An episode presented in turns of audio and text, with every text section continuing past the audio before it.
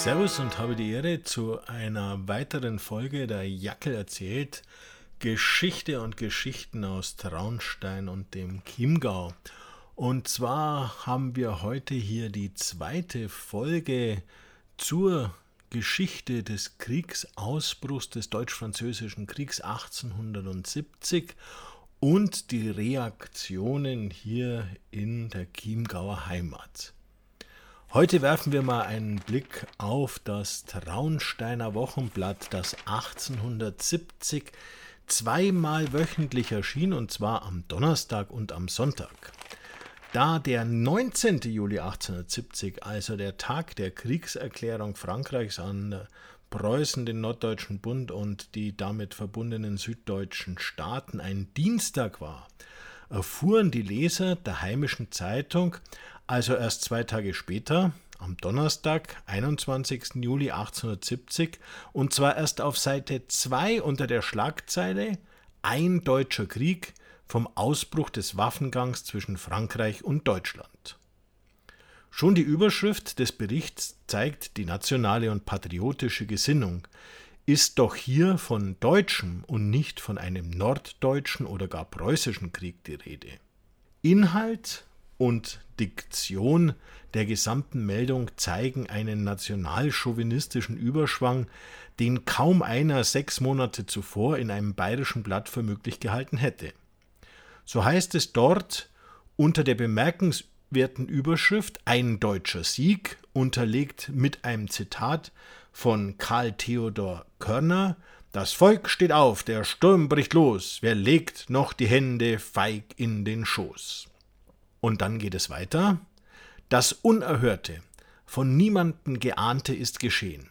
Der Despot an der Seen, an der Spitze seiner prahlerischen Soldateska, reißt einen nichtigen Vorwand vom Zaune, um über Deutschland herzufallen, welches er noch zerrissen und entzweit glaubt den Mund vor zwei Wochen noch voll heuchlerischer Friedensversicherungen, hetzt er jetzt seine wilden Zuaven und Turkos gleiche jenen auf deutschen Boden, in heimtückischen Überfalle, wie es einstens bei der diebischen Wegnahme von Straßburg geschah, oder bei den Einfällen in der Pfalz, wo die Horden des allerchristlichen Franzosenkönigs Ludwigs XIV nur von den vaterlandsverräterischen Jesuiten freudig begrüßt und willkommen geheißen, im buchstäblichen Sinne des Wortes keinen Stein auf den anderen liegen, keine Rübe im Boden stecken, keinen Halm auf dem Felde stehen ließen.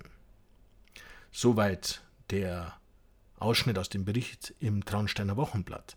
Schon diese ersten Zeilen enthalten eine Reihe von derben Seitenhieben auf die Franzosen und spielen auf die sogenannte Erbfeindschaft der beiden Völker an.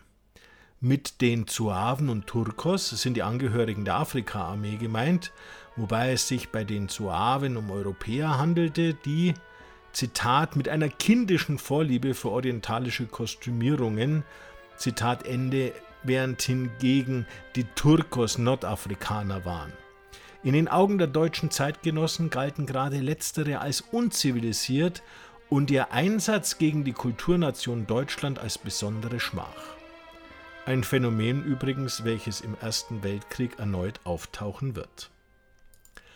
Die ehemalige Reichsstadt Straßburg mit ihrem mittelalterlichen Münster, so schreibt Klaus Jürgen Bremm in seinem aktuellen Buch zu 7071 war für deutsche Nationalisten bis zum Ausbruch des Krieges gegen Frankreich das aufreizende Symbol eines 200 Jahre alten Unrechts gewesen. Und unser Autor des Traunsteiner Wochenblatts scheint zu diesen Nationalgesinnten gehört zu haben da er die Kriegserklärung von 1870 in die gleiche Reihe stellt mit der Besetzung Straßburgs 1681 durch Ludwig XIV. sowie dessen Einnahme der Pfalz im Pfälzischen Erbfolgekrieg von 1688 bis 1697 womit ein Element des Konstrukts der immerwährenden Erbfeindschaft zwischen den beiden Staaten, welche ja angeblich schon bis in die Zeit der spätkarolingischen Reichsteilung zurückreicht, probat antifranzösisch zum Einsatz kommt. Einen Seitenhieb auf die Jesuiten kann er sich in diesem Zusammenhang auch nicht verkneifen. Polemisch geht der Zeitungsartikel dann auch weiter mit dem Ziel, die Leser von den unrechten Motiven der französischen Aggression und von der Notwendigkeit patriotischen Zusammenhalts gegen den alten Feind zu überzeugen. So heißt es nun, Missgunst und Neid gegen die sich allmählich nach 200-jähriger Erniedrigung entfaltende Größe Deutschlands ist der Grund, aus welchem der Erbfeind abermals die deutsche Freiheit zu unterjochen droht. Ihr Söhne Bayerns, gedenkt des unsäglichen Elends, mit welchen im jedem Jahrhundert der Franzose Deutschland überschüttet hat. Taucht eure Schwerter in unversöhnlichen Hass und lasst ihn immer neu und neu sich entflammen. Wenn euch am Rheine die seit zwei Jahrhunderten zerstörten Burgen als Wahrzeichen französischen Übermuts vor Augen stehen nationalistisch-chauvinistische Stereotypen, so zum Beispiel die französische Überheblichkeit und das erlittene Unrecht, werden hier zur Legitimationsgrundlage rabiater Blutrhetorik. Umso stärker der Bruch, wenn im nächsten Abschnitt des Nachrichtenblatts dann ganz sachlich über die Sitzung im Bayerischen Abgeordnetenhaus und die Einschätzung des Ministers des Äußeren Graf von Brey berichtet wird. Da keiner der Berichte namentlich gekennzeichnet ist und auch zwischen sachlichem Bericht und subjektivem Kommentar keine klare Trennung, zum Beispiel durch entsprechende Kennzeichnung, besteht, ergibt sich eine Gemengelage, die dem heutigen Leser seltsam anmutet, für die Zeitgenossen aber das Übliche war. So finden sich dann auch gleich auf der folgenden Seite eine Reihe von statistischen Angaben zu Heeresstärken des Norddeutschen Bundes und der süddeutschen Staaten, Bezüglich der bayerischen Militärkapazitäten informiert das Wochenblatt seine Leser dahingehend, dass 34.174 Mann Infanterie, 7.290 Mann Kavallerie und 6.361 Mann Artillerie bereitstehen, zuzüglich 20.604 Mann von der Landwehr. Dass der Kriegsausbruch auch schon von Beginn an bei so manchen Menschen mit Sorge gesehen wurde, verrät uns eine Meldung in der gleichen Ausgabe, die sich unter Verschiedenes findet. Dort wird nämlich verlautbart, Angesichts der gegenwärtigen Mobilisierung erinnern wir, da es mancher Familie zur Beunruhigung dienen mag, an den Artikel 33 des Wehrverfassungsgesetzes, welcher lautet, bei eingetretener Mobilisierung erhalten die bedürftigen Familien verheirateter Reservisten und Landwehrmänner am Tage des Einrückens zum Dienste an, auf Ansuchen eine Unterstützung von Staatsmitteln. Im Weiteren wird die Höhe dieser Ansprüche benannt und über eventuelle Invaliditäts- sowie Witwen- und Waisenzahlungen informiert. Nur gut eine Seite nach dem patriotisch-nationalen Überschwang nüchterne Fakten, hinter denen die Realität des Krieges, der letzte war ja gerade einmal erst vier Jahre her, ihr wahres Gesicht aufblitzen lässt.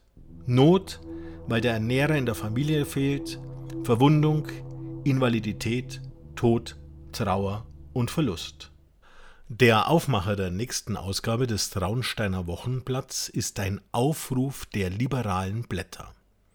Und er lautet Friede im Land, Krieg den Feinden.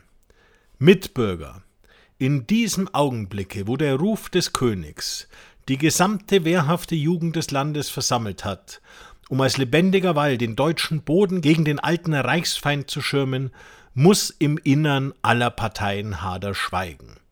Der König und die Landesvertretung haben gesprochen, und von nun an gibt es in Bayern keinen Streit mehr als den Wettstreit mit Aufopferung aller Kräfte den gewaltigen Kampf, den Entscheidungskampf um die Freiheit Deutschlands und Europas zum glorreichen Ende zu führen.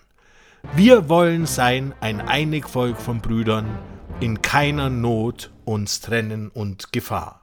Auch diese Zeilen sind geprägt vom überschwänglichen chauvinistischen Gefühl der nationalen Einheit und des Zusammenhalts gegen den aggressiven Erbfeind im Westen. Alle innerdeutsche Konkurrenz scheint vergessen, jedes Bedenken gegenüber der preußischen Dominanz wie weggewischt. Nichts mehr zum Spüren vom Verdruss gegen das 1866 aufgezwungene Schutz- und Trutzbündnis.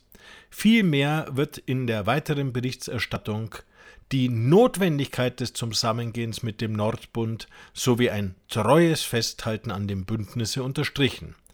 wie sie Abgeordnete in einer Kammersitzung in der Nacht des 20. Juli beschworen hatten. Und wiederum findet man ein freiheitliches Zitat, welches aber nicht weiter als solches gekennzeichnet ist, aber wohl dem Bildungsbürgertum zumindest geläufig war. Die letzten beiden Zeilen nämlich entstammen dem sogenannten Rütli-Schwur, welcher im Rahmen der Schweizer Gründungslegende der alten Eidgenossenschaft eine zentrale Rolle einnimmt und seit dem 19. Jahrhundert als Nationalmythos der modernen Schweiz fungiert.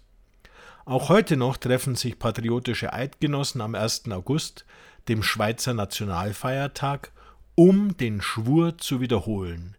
Wir wollen sein ein einig Volk von Brüdern, in keiner Not uns trennen und Gefahr. Besonders interessant ist nun aber der Abschnitt, in welchem, so das Traunsteiner Wochenblatt in suffisantem Ton, die Ehrenmänner aufgezählt werden, welche für die bewaffnete Neutralität Bayerns gestimmt und so, Zitat, den Sieg unseren Erbfeinds indirekt gefördert zu sehen wünschen. Unter diesen werden nämlich fett gedruckt Xaver Schmidt, Stadtpfarrer in Traunstein, und Senestrei hervorgehoben. Der 1800 in Hengersberg geborene Franz Xaver Schmidt war seit 1852 Stadtpfarrer in St. Oswald und saß für die Patriotenpartei, die Jörg-Gruppe hier, seit 1869 in der Kammer der Abgeordneten, deren Alterspräsident er auch war. Der 50-jährige Josef Johann Karl Senestrei war königlicher Bezirksgerichtsrat in Traunstein und auch er war Mitglied der Patriotenpartei, gehörte aber zur Huttler-Gruppe. Patriotische Bauernvereine entstanden in Bayern mit der Wahl zur zweiten bayerischen Abgeordnetenkammer. Die Patriotenbewegung war als eine zunächst nur auf lokaler Ebene lose organisierte und wenig koordinierte sozial heterogene politische Sammlungsbewegung in der die Fundamentalopposition vornehmlich der altbayerischen Landbevölkerung, des ländlichen und kleinstädtischen Kleinbürgertums sowie des Klerus und Hochadels gegenüber der Politik der liberalen Mehrheitsfraktion, der Fortschrittspartei, in der bayerischen Abgeordnetenkammer sowie gegenüber dem seit 1867 amtierenden liberalen Kabinett unter Chlodwig Fürst Hohenlohe zum Ausdruck kam. Dezidiert katholisch, konservativ und großdeutsch ausgerichtet, opponierten die Patrioten insbesondere gegen die kleindeutsche Orientierung sowie gegen die liberale Schul- und Sozialgesetzgebung des Ministerpräsidenten. Erst nach dem Erfolg der patriotischen Bewegung in den Wahlen von 1869 formierte sich eine patriotische Fraktion, aus der dann die Patriotenpartei hervorgehen sollte, ab 1887 das Bayerische Zentrum. Das schreibt Oliver Braun über die Geschichte bayerisch-christlicher Bauernvereine 1898 bis 1933 im historischen Lexikon Bayerns. Es war also angesichts der großdeutsch-katholischen Ausrichtung kein Wunder, dass die beiden Abgeordneten der Patriotenpartei gegen eine aktive Unterstützung des Norddeutschen Bundes stimmten. Umso mehr wundert es uns heutige Demokraten zunächst, dass sie für ihre Überzeugungshaltung an den publizistischen Pranger gestellt werden. Jedoch manipulierte Bismarck, vor allem durch den preußischen Gesandten Wertern von Beichlingen, nicht nur die bayerische Politik seit Beginn der 60er Jahre, sondern auch die öffentliche Meinung. So, dass die bürgerliche Führungsschicht, also die Klientel auch des Traunsteiner Wochenblatts, bald seinem Ziel des nationalen Machtstaats das Wort redete – dass die Mehrheit im Parlament und wohl auch der Großteil der Bevölkerung einen kleindeutschen Nationalstaat ablehnte, wurde angesichts der politischen Strukturen nicht wirksam, wie Manfred Tremel in seiner Geschichte des Königreichs Bayern feststellt. Den unreflektierten Hurra-Patriotismus der bürgerlichen Berichterstattung sieht man auf der folgenden Seite des Traunsteiner Wochenblatts, wo die Haltung Ludwigs II. entgegen der politischen Realität von der der Verfasser wohl kaum Kenntnis hatte, als echte deutsche Gesinnung glorifiziert wird. Und der Absatz mit den Ausrufen König und Volk sind Deutsch, Bayern und Deutschland einig, Heil und Segen dem einigen Deutschland endet. Ludwig II. ging es seit 1864 um die Wahrung der bayerischen Selbstständigkeit und Integrität. die durch den Verlust von Souveränitätsrechten nach der Niederlage gegen Preußen an der Seite Österreichs 1866 schon vermindert waren. Er setzte nun auf eine abwartende Politik mit vorsichtiger Annäherung an den Norddeutschen Bund. Das aber Idealiter mit einem eigenständigen Südbund. Dass sich der bayerische König dann gegen die Mehrheit seiner Minister klar auf die Seite Preußen schlug und die Mobilmachung befahl, lag nicht an dessen Wunsch nach Einigkeit, sondern die Befürchtung, nach dem Krieg wieder Souveränitätsrechte zu verlieren und die Einsicht in Zwangsläufigkeiten der politischen Entwicklung, denen man nur durch aktive Beteiligung eine annehmbare Wendung geben könne. Ja, an dieser Stelle lasse ich die heutige Podcast-Folge mal enden und Fortsetzung folgt demnächst. Bleibt mir gewogen und hört wieder rein, wenn es heißt, der Jackel erzählt Geschichte und Geschichten aus dem Chiemgau mit dem dritten Teil zum Kriegsausbruch 1870 und den Reaktionen in unserer Heimat. Musik